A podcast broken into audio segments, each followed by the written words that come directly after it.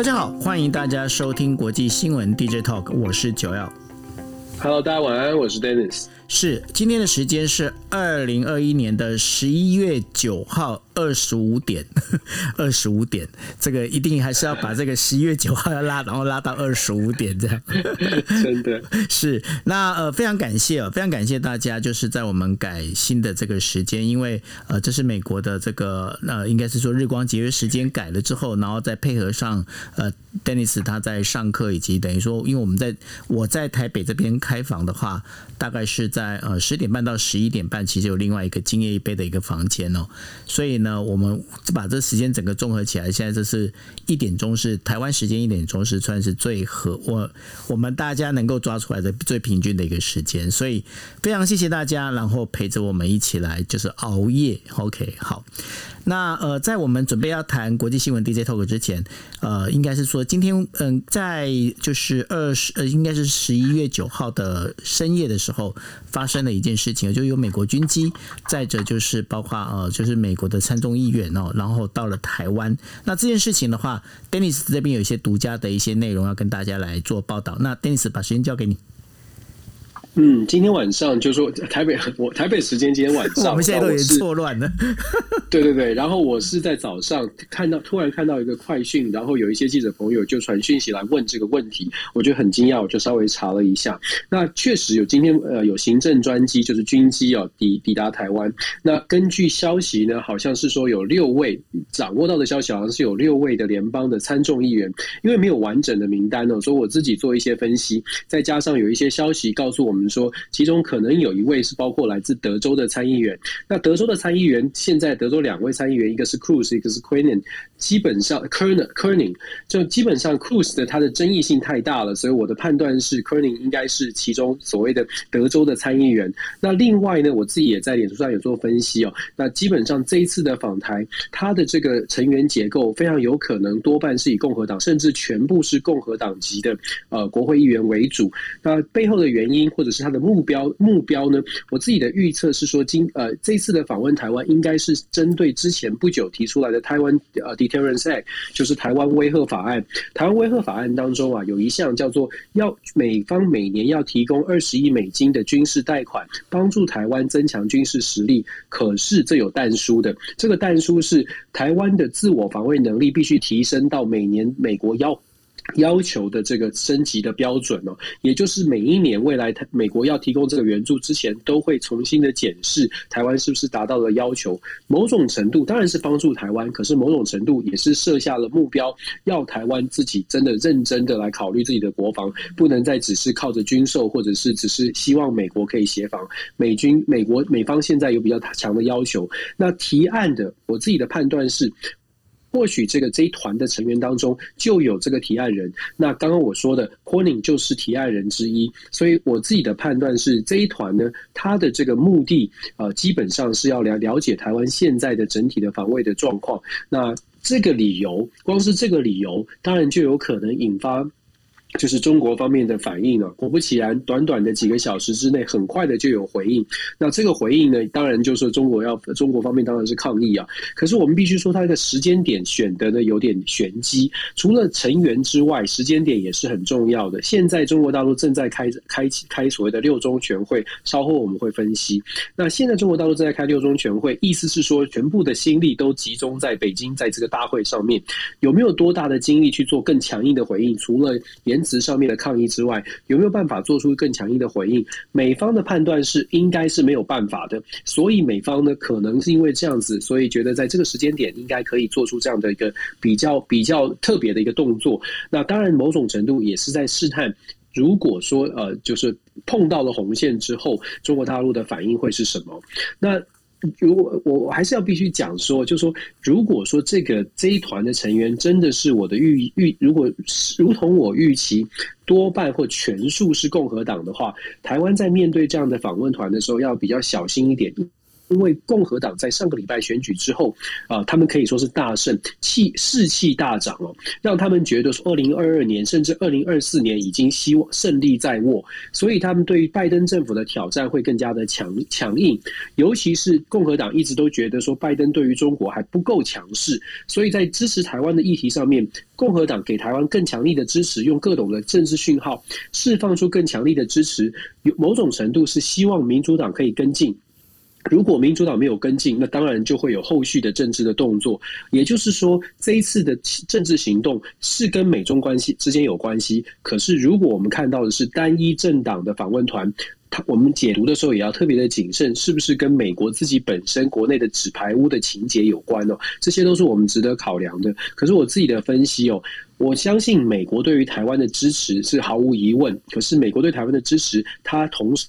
也会希望台湾自己也要把自己提升起来。其实我跟九欧讲好多次了，就是就是我们自己也要提升起来。那提升的内容当中呢，除了军购之外，还有一部分就是全民国防意志。我我自己的判断是，接下来呢，我们会看到呃更多来自美方的。软硬的方式，要鼓励或者是呃要求台湾可能要增加兵员，台湾可能要充足呃充实真正的后备准备还有训练，这些是我们在这次的这个呃新闻快讯当中，我觉得我看到的蛛丝马迹，也是后续我们可以观察的。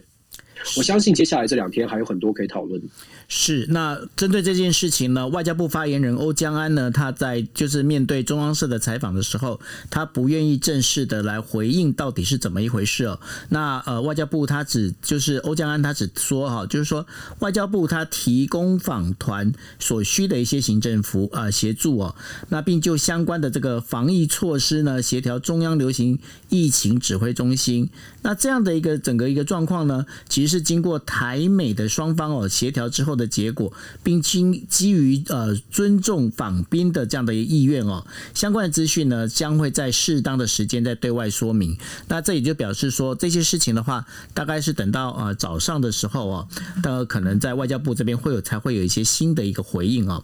好，那呃我们这把这快讯讲完之后呢，我们要进入我们的就是呃我先跟大家简单介绍一下。我们今天要帮大家准备的五则新闻，那第一则新闻当然就是刚刚有跟大家提到了有关于中共六中全会，他做出了第三次历史决议，这到底怎么一回事？待会跟大家做分析。第二个的话就是美日欧盟的外交官哦，致函给中国关税总局的要求，就是推迟进口食品的关税新制。那这件事情呢，这个当中有一个非常有意思的一个对照的一个呃，应该怎么讲？就是一个对照的一个呃新闻哦，也就是说，在韩国出现了尿素水，也就是那个呃阿莫尼亚水本身的一个不足，那这当中也跟中国有关。在当呃大家在军事上面呢。筑起了这个防中包围网之后呢，可是发现一件事情哦，经济上的这个相互的一个依存跟呼应哦，到底在防中这件事情能不能做的彻底哦？这个事情我们大家可以来讨论。另外的话，中国解放军在呃塔克拉玛干建立了一个航空母舰的一个标靶哦，那这个是不是要对于模拟对美军发动一个反制攻击哦？那有外媒已经在报道，就是说这个空母的话呢，其实。是当成就是呃，在试射那个导弹的时候哈，当成一个目标来做一个呃的演呃，算是呃模拟演练当中的一个用途哦。那另外的话，第四则新闻则是捷克的五个政党啊联盟组合的联合政府已经拉下执政党。那在未来之后，这一个。就是捷克政党会不会更反中呢？这个待会来跟大家来讨论。另外一个就是尼加拉瓜总统大选哦，现在已经变成一个民主笑话哦，因为它整个从民主倒退到一个专制的这样的一个制度。那这到底怎么一回事？再跟大家来做报告。好，那我们就进行第一则新闻了。第一则新闻就是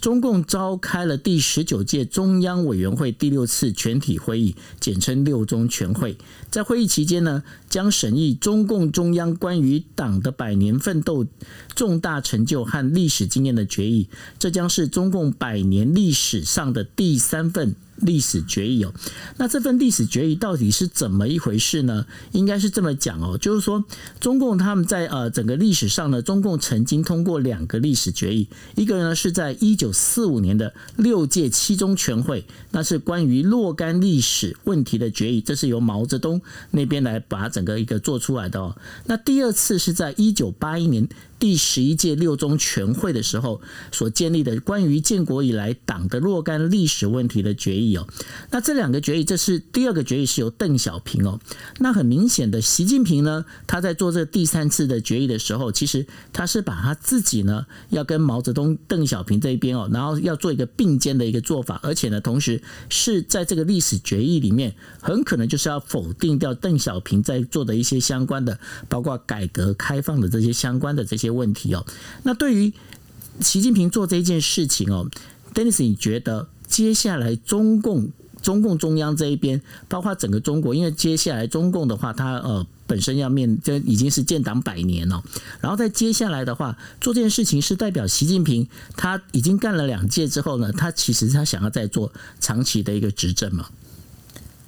是，一定是想他想要做长期执政的准备哦，因为长期执政，因为我们知道中国大陆它并没有是，并不是民选的制度，也就是说，它的政权的合法性是建立于政府的表现以及大家呃，这个中国共产党内是不是能够呃，等于是大家都。在领导人的背后全力的支持，可是这支持要有基础，要有理论，尤其是在邓小平一九八一年那个历，你刚刚讲到那个历史决议，第二次历史决议当中，邓小平确立了他第二代领导的这个。确定他的地位。那邓小平确定了地位之后，他所设下的未来领导人五年一任，每个人只能任两届，这个领导的第这样的一个制度呢，是邓小平创下来的。所以，习近平现在如果想要把他自己的这个任期延长的话，他就必须要某种程度上面来说，创造出另外一个历史决议，这个高度要。跟刚你说过了，跟邓小平跟毛泽东是同等地位，而且某种程度还要否定邓小平在过去认为说领导人只能做两任的这个规定哦。那那要做到这样子，他要做到这种政，他的他的连任要有合法性。首先就必须要先有一个类似很多的很紧仔细的这种历史决议，历史决议有点像是一个报告，就是中国共产党，尤其这近几年做了什么样的事情，习尤其在习近平执政的部分呢，可能会强化习思想，强化习思想对于中国梦的实现有多大的好处，所以才借此。可以垫高习近平的历史定位。如果习近平的历史定位可以垫高，那么他的继续执政，他等于跟邓小平还有毛泽东同等地位，可以继续执政下去，不用受到任期限制的那个那个身份跟那个光辉才会出现。所以历史决议事实上对于邓呃对于习近平来说非常的重要，就是至少在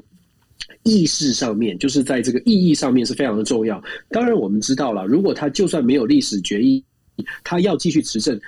也没有什么人可以挡得住。可是坦白说，中国共产党，我们去仔细研究，中国共产党其实很很讲究这种传统，有还是有一点这个中国文化或亚洲文化。很多事情在表面上，你还是有一定的一定的样子，要做样子都要做出来。中国共产党也非常的爱面子，如果你不要没有让他让他这个兼顾到面子的话，很多时候呢，他会他会很生气。这有点像是传统的比非常传统的这种儒家文化，还是有。受到影响的，所以对习近平而言，历史决议它是面子问题，同时也是象征性的这个意义的问题。没有这个历史决议，他自己会觉这个政权合法性能不能够继续做到他。不想做为止，就会是一个问号了。所以这一次的六中全会，大概最主要的主轴就是要定义它的历史定位，而且它的历史定位就是跟毛泽东、邓小平是可以并驾齐驱。那至于说，呃，到底呃，另外一个角度来看的话，也可以视为哦，习近平趁着这个历史决议，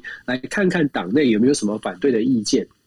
其实，通常六中全会大概在这个两任之后，六中全会就大概决定会有一些接班人浮上台面了。可是这一次的呃六中全会呢，反而全部的焦点都放在习近平要演任跟习近平的历史定位。所以某种程度来说，今年的六中全会跟过去真的很不一样。那接下来。毫无疑问，习近平会继续连任。可是关键在于说，习近平连任之后，他有没有设定什么样的目标？从六中全会到最后一次的七中全会，七中全会接着就是就是二十大的一中哦，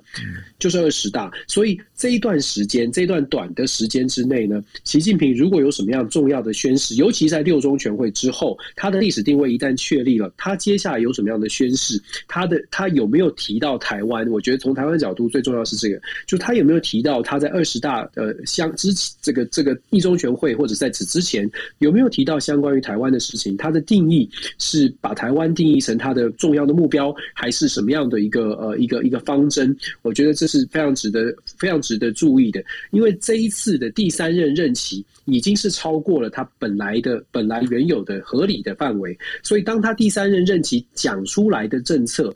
讲出来的事情，如果达不到，那那真的就是打脸了。所以，当他讲出来的政策，恐怕要做到要落实的这个这个压力就会更大。这也是为什么我说我们要特别仔细观察，接下来在六中全会历史定位确立之后，习近平讲了什么话。是，那在这整个一个呃，我们在讲说中共内部哈，他们在呃，这包括了习近平的这整个在巩固巩固他的这个领导地位、领导班子地位这样的一个状况之下呢，啊，我们另外可以看到一件事情哦，就是说在欧美各国啊、欧美日这些国家哦，开始在对于中国提高了这所谓的防中包围网这样的一个概念的时候呢，发生一件事情哦，也就是说日本跟呃欧美的这一些呃一些外交。关了，就是呃，大概是有日本、英国、美国、澳洲，然后还有加拿大、欧盟哈，还有瑞士的外交官呢，他就联他们就联合写信给中国关呃关税总署的倪岳峰，这个等于说他们署长哦，写写信给他，要该他做什么事情呢？就告诉他说，是不是在这个关于食品进口的这个新制上面呢？不要在一月一号的时候就实施，而能够往后展延哦，因为这将会影响到整个一个供应链上的一个问题。那就目前来看的话，呃，其实呃，中国呃关税总署的话，对于这件事情的话，并没有表示任何的意见，应该还是会呃，就是会按照原来的计划在走。那另外一件事情也是非常有趣的哦，就是说在韩国，韩国最近的话发生了一个就是呃那个尿素水。不够的问题，那大家想说尿素水是什么东西？它是阿莫尼亚加水哦，这样的一个作用。那这当中最主要用途用在哪里呢？它是用在柴油引擎上面。大家想，柴油引擎是哪些哪些机器要用柴油引擎？基本上呢，包括了就是像怪手啦，像这一些哦，我们在讲的是工地工地用的这一些车辆哦，它本身是需要用这个尿素水来这放到这个哦，等于说柴油引擎里面哦。那韩国为什么？会出现这个尿素水危机哦，使得他们现在包括工地的这一些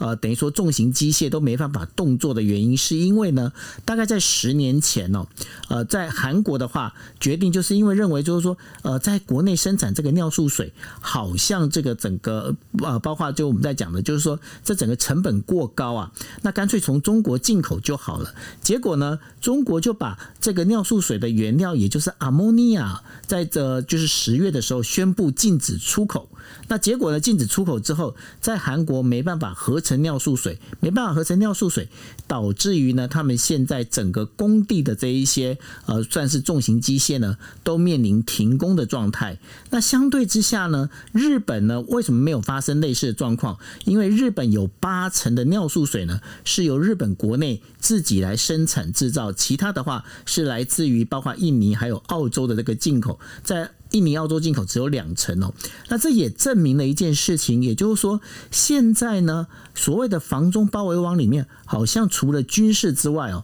你还必须要把你的供应链要能够自给自足哦。万一如果你还是过度的去依赖中国的话，很容易你就会被人家等于说是卡住脖子哦。那对于这整个一个这样一个演变的话，我不晓得，Dennis，你认为哈，接下来这整个除了军事之外，在经济上面会不会有更大的分？歧在对于中国这一部分，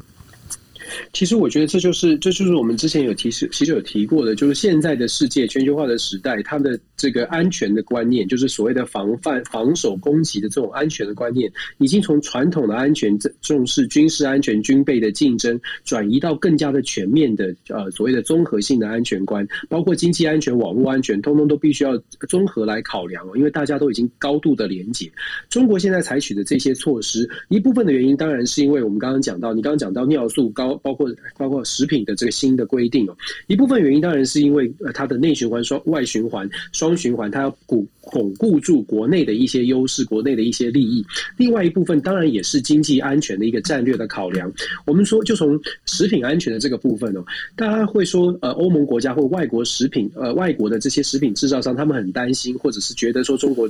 就不不太公平。可是我们知道，要对这个呃中国的关税啊，或者是全世界如果出到出现关税的争议，或者是贸易的协贸易的这个呃争执的时候，基本上可以可以寻求协助的。过去呢，一直以来大家都觉得说 WTO 大概可以做到这件事情，可以做一些调解。可是现在 WTO 因为基本上它的仲裁的机制是出现了一些问题。WTO 本来有两阶段的仲裁机制，初阶仲裁、以初级仲裁以及高就是 Appellate Body，就是再进一步的，等于是有点高等法院的意思概念哦。可是高等法院这个机制呢，WTO 的高等法院机制，因为川普杯葛，二零一九年川普杯葛，所以呢，这个高等法院基本上现在是停摆的。所以 WTO 现在能够做到的事情非常有限，也就是说，我们今天为什么会看到新闻说，世界的很多的国家向中国表政府表达抗议，或者是发表人民信，希望中国可以调整这个食品进口的这些管制，可是中方可能也没有太大的，也没有太大的压力去做出调整。那如果没有太大压力，中国如果要调整，就变成他会看我跟什么国家的关系比较好，哪一些国家愿意跟我多一点的合作，所以我再来调整。所以这个是呃，我们看到的，当国际合作的组织或者是机制不是非常健全，而且大家不是全力的要支持国际合作的组织，那对于某些特定的大国，你就很难真正的产生效能。那对于尿素，在在尿素这个问题，同样的。也是一个综合安全观的考量哦，一样，中国可能它有自己国内的要求，可是同样的，因为现在世界高度互赖，比较利益法则下，非常多国家把中国视为一个生产的中心，那当然中国也是最大的市场，所以过去呢，大家觉得应该不会有出现什么太大的状况，供货不会出现出会出现问题，很多的国家都以市场的机制来来思考或判断，中国大概也会寻求资本主义的。市场机制来运作，可是偏偏没有理解的是，中国政府其实不会完全的遵循所谓的资本主义。当中国政府决定在国家利益的考量之下，它必须要守住它的一些国家利益，它的对外的呃运输、对外的贸易是比民主国家更容易。从国家的手段上面去做呃拦截，去做呃改变的，所以现在世界上面就世界各国呢就遇到这种挑战。韩国遇到这个挑战，其实，在台湾我们同样的也传也有新闻，像是台肥也是跟中国大陆进口尿素的，现在就必须要去思考怎么样跟东南亚、跟澳洲进口尿素。可是以全球的供应比例来说，还是中国供应的这个这个尿素最多，很多的成本原物料也是很多来自于中国。包括美，包括美国现在基础建设很需要的钢铁啊，很大一部分有一定的比例也是来自于中国。所以，我们说现在的这个全球的局势，中国如如果说在全球的局势当中，尤其是越越美中紧张的关系不断的升高的情况之下。如何让中国愿意去配合？不管是用呃各种的方式哦，有些国家可能觉得我们对中国强势一点，有些国家觉得跟中国谈判。不论是各种方式，我想世界应该要思考一下怎么面对中国，不是说要支持，是。大家要思考怎么来面对中国，因为他掌握了真的很多的人口、很多的资源，怎么来面对中国？怎么来怎么来希望中国可以是至少稍微的配合，或者是至少稍微的回到这个国际体系当中，大家大家可以坐下来来互相配合。我想这个是挺重要的，这不只是对台湾来说，对全世界都是一样。在日本的话，他们采取的一个方式就变成是，呃，过去光单纯只在谈安保哦，他现在在他们日本现在在谈的叫做经济安保哦，也就是说，这除了这个过去我们在讲的这个等于说是武力防卫之外哦，还有包括经济之间的如何自保、如何自处、如何能够把这个供应链当中那个依存度不要拉得那么高哦，尤其或者是分分散风险的相关的一些做法，现在也在日本哦成为一个非常重要的一个课题。好。那我们第我们接下来的那个新闻，我们要跟大家讨论的，就是说，在中国新疆维吾尔自治区，也就是那个呃，我们刚刚有提到的，就是呃塔克拉玛干这个沙漠上面呢，中国解放军呢。建造了有包括了就是模拟就是美国海军原子动呃航空母舰，还有就是飞呃飞弹驱逐舰哦的这样的一个模型的建筑物，然后呢在这上面呢，就是现在已经有从人工卫星的那个照片里头哦已经被解析出来。那认为呢？这其实是中国解放军呢，在针对所谓美国的这个海军的这个航空母舰里面，他们正要做一个模拟的这个演习哦。那来看如何是用导弹啊，然后来就能够呃命中这一些呃，包括这些舰艇哦。那对于中国在做这样一个实验里头啊，那这个跟过去哦，我们在讲说从今年年初开始啊，呃，共军呢一直在就是我们的这个呃，就是呃台湾的这个防空识别区里面不断。断的骚扰，而且呢，现在也有一种说法，就是说这些飞机呢，他们其实不是只有骚扰到这个整个就是台湾的防空识别区哦，还他还在整个在试试探，包括台湾南部的巴士海峡各国之间的这个防御能力跟那个防御的可能性。那对于这件事情的话，Dennis 你怎么来看呢？其实塔克拉玛干，其实我们有没有发现，中国解放军在做很多的演习的时候，因为中国的地方很大，所以他们常常可以制造、创造出一些虚拟，就是模拟类、模拟的城镇或者是模拟的城市。所以我们在之前有听到说什么模拟了台湾的总统府啦，或者模拟了什么台湾街道啊之类的。对对对，类似这样，就中国地方很大，他们常常有做这样的一个实实战的、比较更接近真实的这种模拟的城镇、模拟的建建筑物。那这一次呢，被卫星拍到的是航空母。舰模拟航空母舰，非常的非常的逼真哦。那当然，当然这是一个解放军的一个动作，就是作为练习。可是大家想一想，为什么会是呃做这个模拟的航空母舰呢？其实中美之间的紧张关系，我们说很紧张，言辞很紧张，军事上面它的这个紧张程度也在升高。可是还是要说，双方要达到所所谓的剑拔弩张到呃。走向战争冲突的发生还有很大一段的距离，但不是说不可能。我我想强调的是，双方都知道，一旦开战，它的这个成本是非常高的。可是，在开战之前，一定会有一个 buffing 的过程，就是大家都要虚张声势。如果你不虚张声势，如果不秀肌肉的话，就是示弱了。所以，双方都会持续的在去在做这件做这样的一个威武武力展示、威吓的动作。中国所做的这些演训，某种程度也是在秀肌肉。那我们讲说为什么要做这个演训呢？其实对于美国来说，我们说二二零二七年中国设定的目标是在第一岛链之内有绝对的优势。呃，第一岛链就是日本、韩国一路延伸到台湾跟菲律宾，在第一岛链的范围之内，等于是中国自中国大陆的家门口，一定要有一定的优势，遏阻呃吓阻所有的不管是美国或者任何国家，这是中国的目标。那如果要达成这个目标，那么美就要避免说美方投投。足够的兵力来挑战家门口的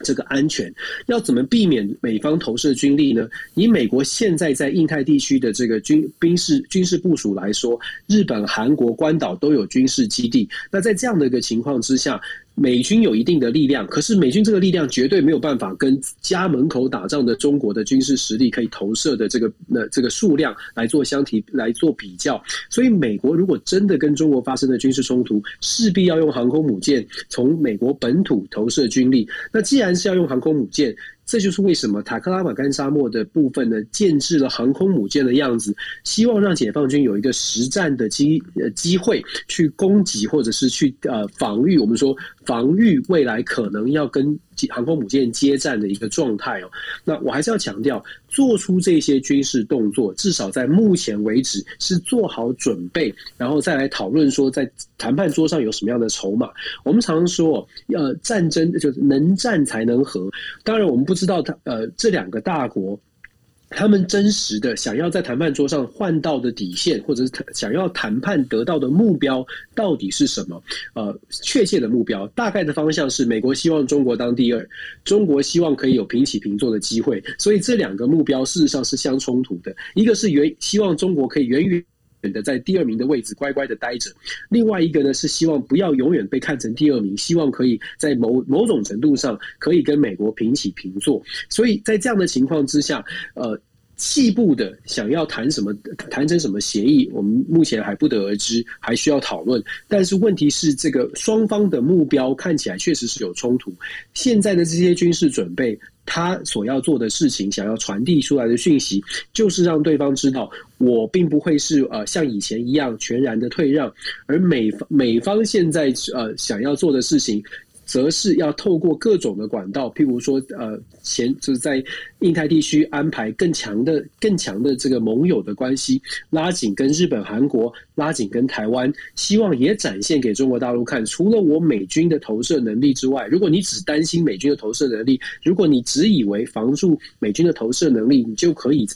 亚太地区变成称霸，那美国觉得美国告诉中国是说我们还有盟友，那双方的论述谁谁会让对方更加的害怕，愿意往后退一点，这是接下来我们会看到的。我觉得台湾在中间哦，多一点的战略定力，我们我们静观这个大国之间的争争执，然后我们再来从中找找寻我们的生活生存之道，做好自己的准备。我觉得这是台湾现在可能需要做的事。是，不过呢，台湾一定是还是得对于这个我们在周边的邻居哦，一些相关的这个一个反应啊，我们应该要更加的就等于说关注，或者是说要更加的能够了解哦。那像今天应该是说十一月十号啊早上的时候呢啊，这个日本的就是众议院。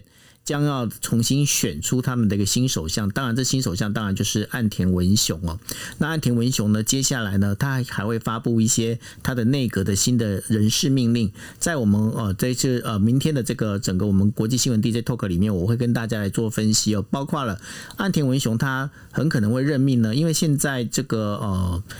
日本自民党的干事长哦，就是之前的甘利明呢，因为选败了之后呢，后来换了就是原本的外务大臣叫做。茂木敏充，茂木敏充现在接任了干事长，那空出来的这个外务大臣的一个位置哈，很有可能呢是被呃现在的说所谓的中日友好联盟哦的会长，也就是林方正来做呃接任哦。那大家对于这件事情，尤其是日本网站哦，呃一些网网民里头啊，对于这个林方正接任这个外务部长啊外外交部长的这件事情，外务大臣的这件事情啊，其实大家呃警戒心非常重，因为林方正呢在。他的一个个人资料里面的话，他是属于一个比较轻中，而且当时想要邀请那个习近平到日本访问的最主要的也就是他哦。那对于这整个一个发展下来，到底这个岸田文雄新的内阁，也就是日本第一百零一届的首相哦，到底他接接下来的整个一个外交之路，跟他的对于中对美以及对台的政策会有什么样的一个状况哦？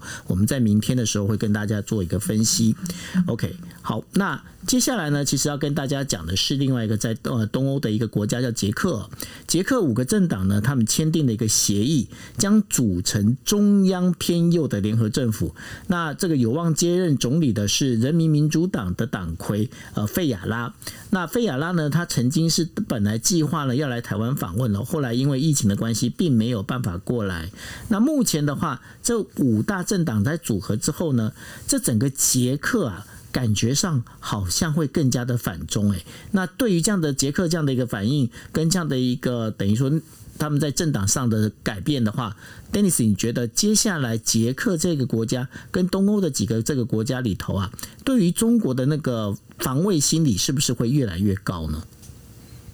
是我先稍微补充一下，刚刚很感谢那个 Cobra 帮我们补充哦。他说他呃提醒我们，就说在沙漠里面做这个航空母舰的这个标的物，让解放军来演练呢，有某种程度也是可以帮助做出一些实际的，譬如说创撞击的测试啦，或者是呃这个武器弹药的测试。所以非常感谢这种军事上面的一些补充，我觉得这个也是非常非常的重要。除了战略上面，还有实际上面的操操作。我们当然不知道他们在模拟模。你的部分盖的有多么的逼真，但是确确实实是有人很多参数是可以从中间从这种模拟当中所取得的。感谢 Cobra。那我们刚刚说捷克，捷克真是太神太神奇了。就说呃，这个国家呢，在我们在近期啊，非常感谢捷克对我们台湾很多很多的支持哦。那现在捷克的大选结果十月八号九号其实就出炉了，只是通过他们有一个月的时间来让这些选举结果出炉之后的各个政党去想办法。办法的找到自己的好朋友来阻隔，因为目前没没有任何一个政党单独过半。捷克的呃众议院呢，捷克也是两院制哦，参议院跟众议院，众议院是两百席，总共两百席。你如果要呃获得这个阻隔的权利，成为未来的执政的政府，你必须要取得至少一百零一席，也就是过半的这个呃联盟才行。那原来的 A N O Party 就是执政党，原来的执政党跟原来的总理呢巴比斯，事实上他没有办法，他虽然还是最大党哦。他在一两百席当中赢了七十二席，比过去七十九席，呃，七十八还七十九席少了一些，可是他还是最大党，七十二席。其实现在准已经瞧好，想呃，这个安排好要阻隔的人民民主党，他们只拿到了七十一席，是第二大党，还不是最大党。可是因为大家反对现在执政党现在的总理，这个非常有钱的商业大亨如何来来操这个来运作结。克，呃，目前捷克的经济的情情况不是很好。目前捷克在每年的国防预算的赤字上面呢，国防的这不不是不是国防，政府的赤字是逐年在增加，让捷克的人民对于政府没有太大的信心。所有的这些小党呢，在野阵营想要联合起来，虽然意见在政策上面明明是南辕北辙，可是却可以因为。要反对这个执政党，大家联合起来要把它啊推翻哦。所以现在这五个政党意见不同的五个政党。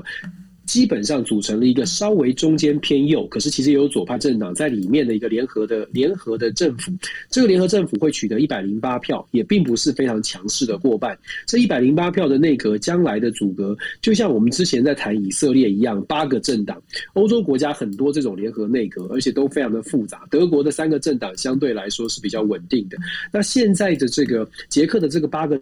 政党呢？接下来为什么我们说它会比较轻、比较反中？因为包括人民民主党。呃的很多的政治人物，还有这个新政府当中还有海盗党，德国捷克，我们同朋友们如果关注捷克新闻，应该最关注的就是海盗党的明星哦，布拉格的市长对台湾非常非常友好，甚至说他自己是台北人哦，所以在这样的一个内阁里面，将来会有更多支持台湾的声音，所以一般来预预料，一般预料呢，捷克对于台湾的支持会增加，捷克可能也会稍微对中国采取更强硬的态度，虽然人民民主党。本身在他的党纲或者在他党的这个结构当中，并没有特别的表示说他要强强烈的反中。可是因为这个组合，这五个政党的组合看起来态度是比较亲近西方国家，比较亲近美国的，比较愿意支持台湾，而且曾经多次用行动表达支持。包括之前这个参议院的议长维特奇，就是人民行动人民民主党的这个成员哦。虽然参议院没有国会来的重要，但是。很多的迹象，很多的政治人物在这个新的内阁当中，新的内阁团队的政党里面是比较支持台湾，所以我们我们预般呃预测啊的呃这个新的捷克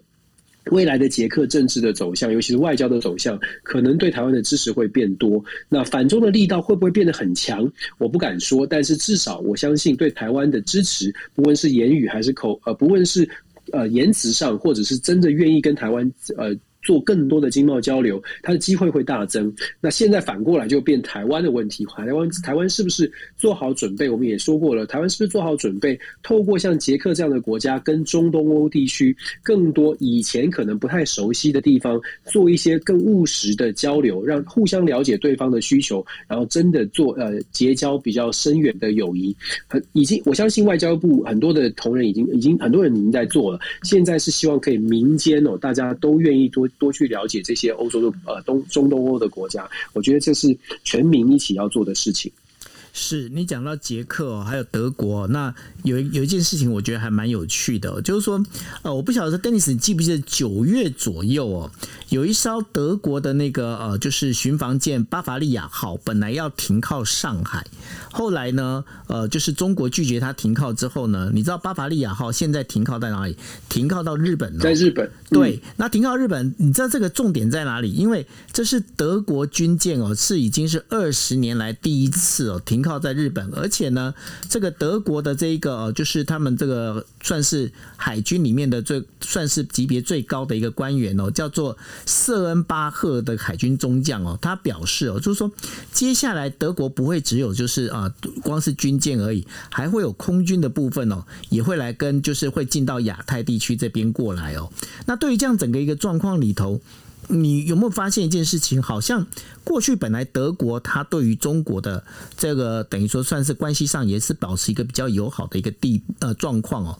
那现在开始有这样的一个转变，你觉得最主要原因是在哪里？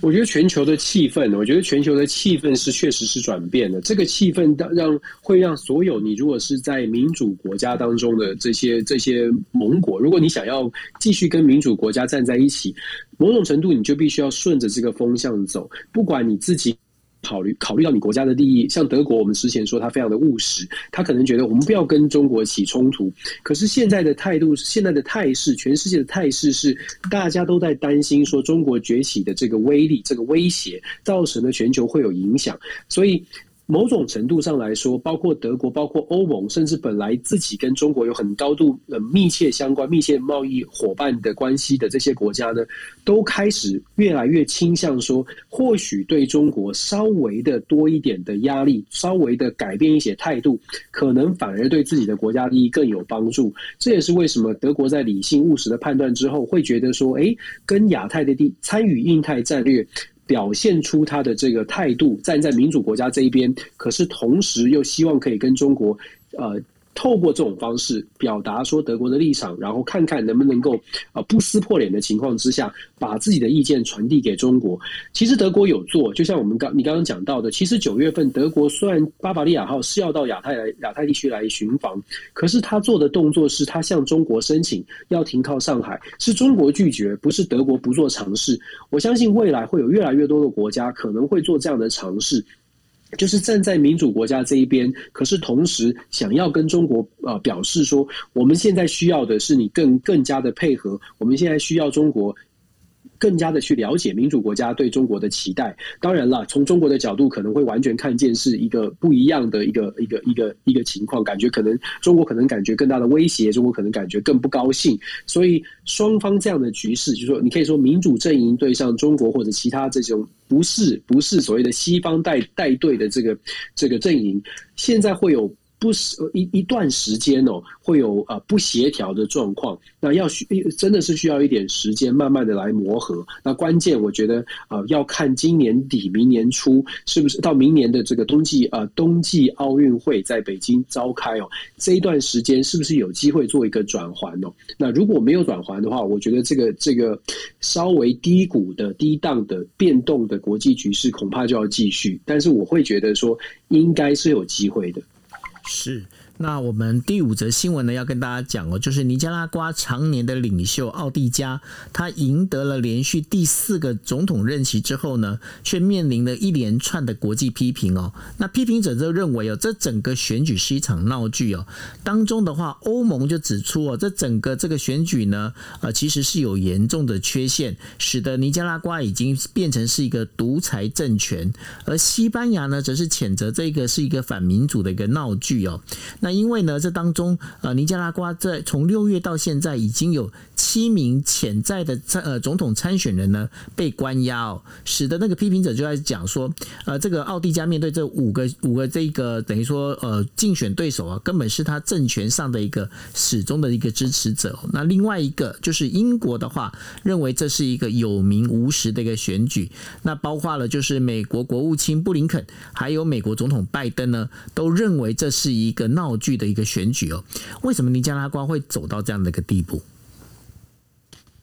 尼加拉瓜走到这样的地步，事实上整个中南美洲都出现同样的一个民主逆民主的逆潮，就说很多的这些国家，它自己本身在经济发展的程度上面，可能没有办法像西方民主国家进展的这么快速，在经济上面跟不上的情况之下，很多的人呢，或者是很多的政治人物，他可能就呃就更加的短视一些。那整个人民对于民主的概念也并不是这么大的期待，因为你要要求民主或者要求很多我们在台湾享受的东西，某种程度是因为我们自己的经济生活站稳了脚步之后开始去思考的事情。可是中南中南美洲的许多国家，它在经济上面并没有先站稳脚步，所以在民主的发展上面，呃，其实脚步本来就慢。再再加上某些独裁者或者是某些不是这么支持民主概概念的领政治人物掌权之后。他会想尽办法的巩固他自己的政权，组成所谓的 winning coalition，也就是说。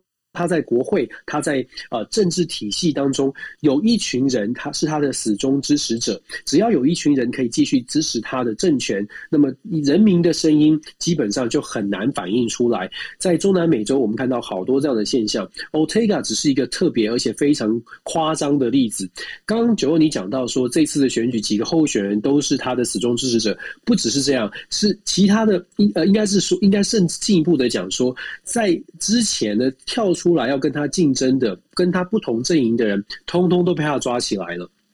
所以西方国家才会说这是一个很夸张的、完全不服民主的一个选举，是一场闹剧。而整体的投票率哦，现在还没有精确的数字，可是听说据报道呢，整体投票率居然只有百分之十九，也就是连尼加拉瓜人都觉得这场这场秀呢，这场戏也就不必了，支持的人投一投就算了，大家都觉得大概没有太大的。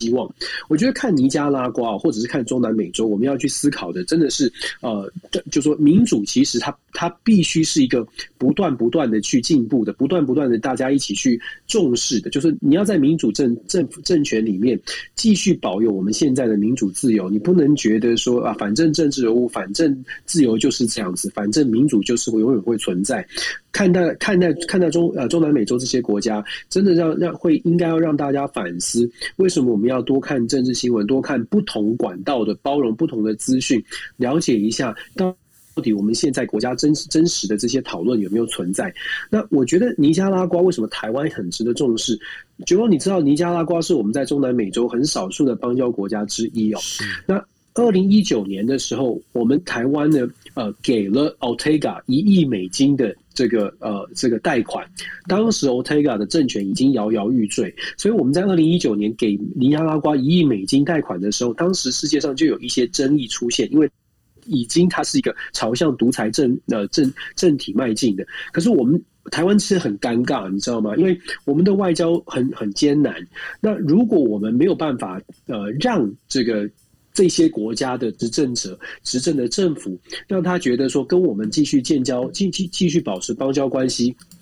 有任何好处的话，可能我们会失去邦交。可是同时，我们又希望可以帮助尼加拉瓜或帮助这些国家继续有民主的政体，继续帮助到这些国家的人民，而不不只是不仅仅是政治人物。所以，其实我们台湾在中南美这些邦交国家，现在都现在也其实都像尼加拉瓜，很多都像尼加拉瓜，遇到了一些政治上面民主在扣分，在往啊往后衰退的情况。未来我们的外交政策，未来我们跟这些国家怎么交往？我觉得非常值得关注，因为尤其像美国这样跳出来批评尼加拉瓜，可是我们怎么办？我们没有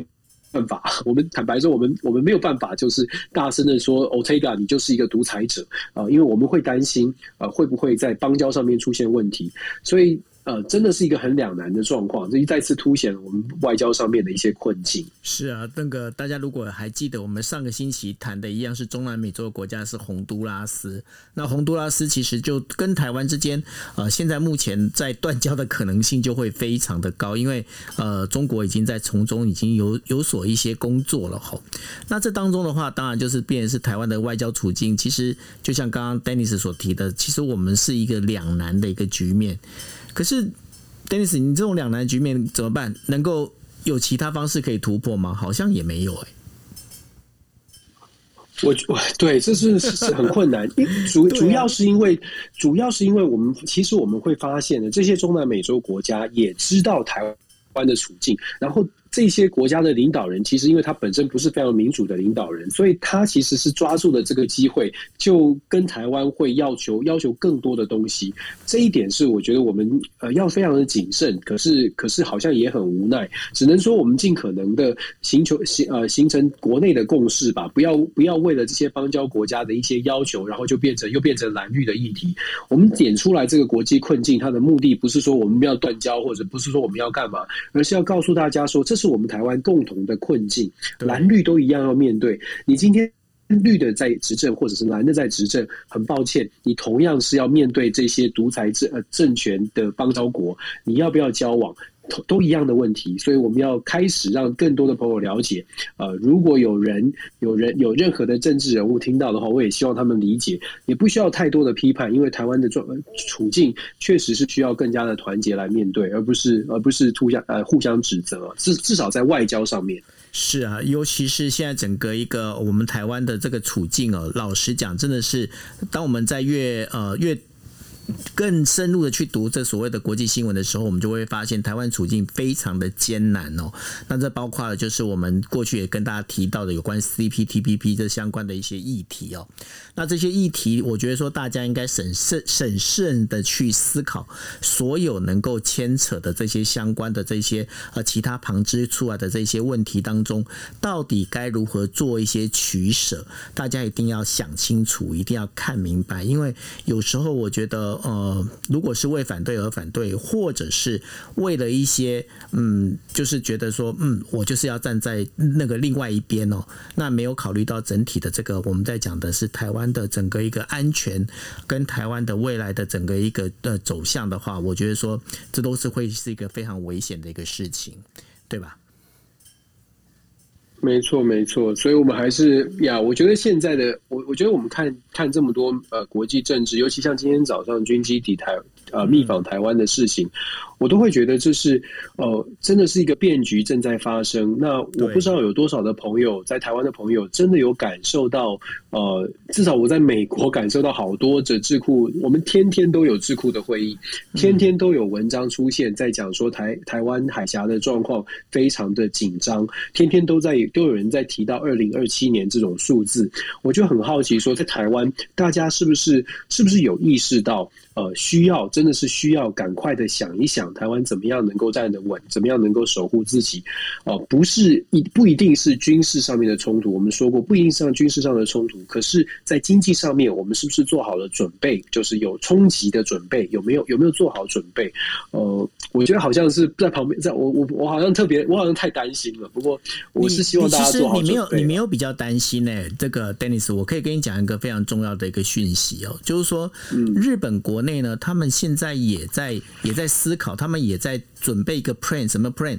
因为呢，日本在台湾呃，总共大概有三万到五万的侨民，他们就在思考，万一今天如果台海发生战争的话，那他们该用什么方式在撤侨？那这个部分的话，已经在目前已经在做这样的一个 plan 了，你就知道说，这所有东西里面，我们现在讲说。不怕一万，只怕万一。当大家都在准备这些事情的时候，我们身为就是台湾人，我们在这里头的话，我们到底在想什么？我们自己对自己的安全有没有真正的一个意识？这是非常非常非常重要的事情。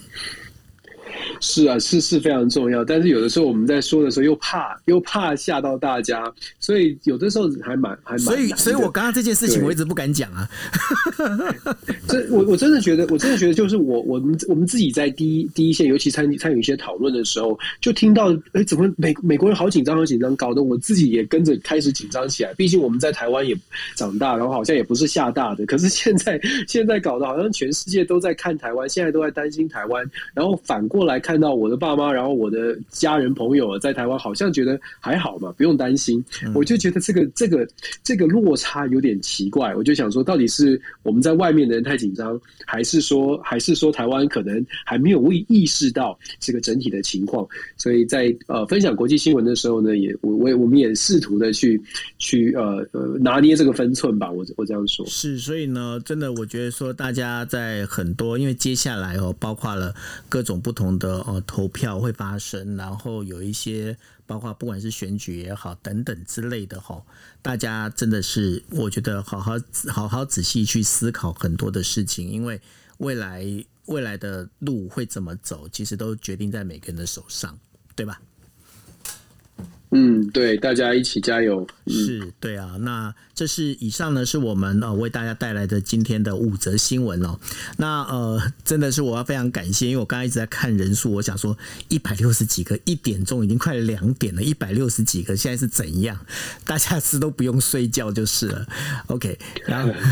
然后呢，呃，跟大家讲一下，就是说有时候可能因为你们第二天那可能不像我一样啊，因为毕竟我是算是自由工作者，所以说。早上晚一点起床还好。那呃，但是如果大家有就第二天要上班，然后没办法那么熬夜的话哈，那大家可以上网去搜呃，就是呃，包括了就是像 Dennis 的那个 Den 哎，Dennis 那叫什么？Dennis 全球政治笔记，Dennis 全球政治笔记。还有呢，就是可以找今夜一杯哦。我们在呃，Dennis 在全呃，Dennis 的全球政治笔记在那个 Podcast 上面有。那还有今夜一杯的话，也是在 Podcast 上面有，你们可以去找，就是呃，这个关键字那。这关键字找到之后呢，不管是在 Spotify，然后啊那个就是包括 Apple 的那个 Podcast、Google 的 Podcast